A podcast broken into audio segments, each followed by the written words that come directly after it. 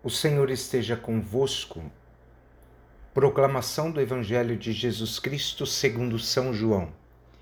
Naquele tempo a multidão perguntou a Jesus: Que sinais realizas para que possamos ver e crer em ti? Que obras fazes? Nossos pais comeram maná no deserto, como está na Escritura. Pão do céu deu-lhes a comer. Jesus respondeu: em verdade, em verdade vos digo: não foi Moisés que vos deu o pão do que veio do céu. É o meu Pai que vos dá o verdadeiro pão do céu. Pois o pão de Deus é aquele que desce do céu e dá a vida ao mundo. Então pediram: Senhor, dá-nos sempre deste pão. Jesus lhes disse: Eu sou o pão da vida. Quem vem a mim não terá mais fome. Quem crê em mim nunca mais terá sede palavra da salvação. Amados irmãos e irmãs, hoje nós estamos vendo o martírio de Santo Estevão, esse jovem que deu a vida por causa do Senhor. E a vida de Estevão foi um reflexo da experiência profunda que ele viveu com o Senhor em sua vida pessoal. Morre por causa do Senhor. Algumas palavras ditas por Estevão naquele momento da sua morte refletem a imitação de Cristo, ou seja, alguém que viveu a sua vida tão voltada para Deus que no momento de sua morte ele vai dizer algumas palavras que também são colocadas na cruz do Senhor no momento em que Jesus morre. Jesus diz: Pai, em tuas mãos eu entrego o meu espírito. Estevão vai dizer: Senhor, Senhor Jesus, acolhe meu espírito. E depois ele vai também dizer: Senhor, não os condenes por este pecado.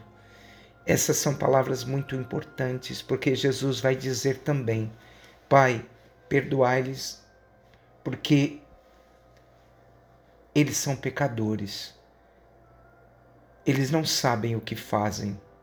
Hoje, meus irmãos e irmãs, nós não somos nós somos chamados a não crer numa teoria, mas crer numa prática, numa vivência profunda de uma palavra que toma conta do nosso coração. Nós, hoje, ouvindo novamente a continuidade do pão da vida, nós, do Evangelho do pão da vida, nós somos chamados a viver e ali ir além desse pão que é material.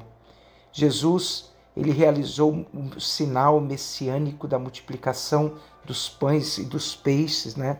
E foi um acontecimento tão importante. A igreja nunca vai negar esse sinal que ele realiza. Mas o sinal que o Senhor quer realizar é muito maior. Jesus ele vai se dizer como ele vai se colocar na nossa vida como o verdadeiro alimento que nós buscamos na nossa vida.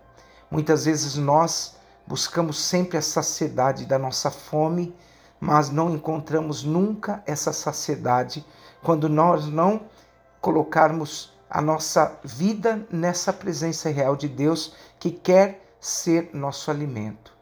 Os, na, no evangelho de hoje se dizia: Senhor, dá-nos sempre deste pão. O homem de hoje está sempre sedento, está faminto, mas o próprio homem não sabe de quê. De que ele está faminto. Então nós hoje percebemos que diante da falta de uma identidade, de uma falta de uma afinidade com a mensagem perfeita do Evangelho, o homem estará sempre em busca, mas ele não percebe que o encontro será quando ele se encontrar com o próprio Deus de um modo perfeito e de um modo mais definitivo. Jesus vai dizer: Eu sou o pão da vida, quem vem a mim não terá mais fome, quem crê em mim nunca mais terá sede. Deixe Deus saciar a tua fome em todos os sentidos. Deixa Deus colocar na tua vida uma paz verdadeira. Jesus ele quer viver essa, realiza, essa realização interior que é dada a cada um de nós. Hoje, meus irmãos e minhas irmãs, lembremos dessa frase: Quem vem a mim não terá mais fome, quem crê em mim nunca mais terá sede. Significa, meus irmãos e minhas irmãs, que eu devo cultivar na minha vida a ternura, a bondade de Deus e, como Santo Estevão, alimentado pelo próprio Cristo, ser o cristão no mundo de hoje. O cristão ele é chamado a ser o pão, a ser o alimento, a ser a vida na vida dos outros. A exemplo de Cristo e Santo Estevão, que nós, meus irmãos e minhas irmãs, sejamos homens de profunda e verdadeira fé. Desça sobre vós a bênção do Deus Todo-Poderoso, Pai, Filho e Espírito Santo. Amém.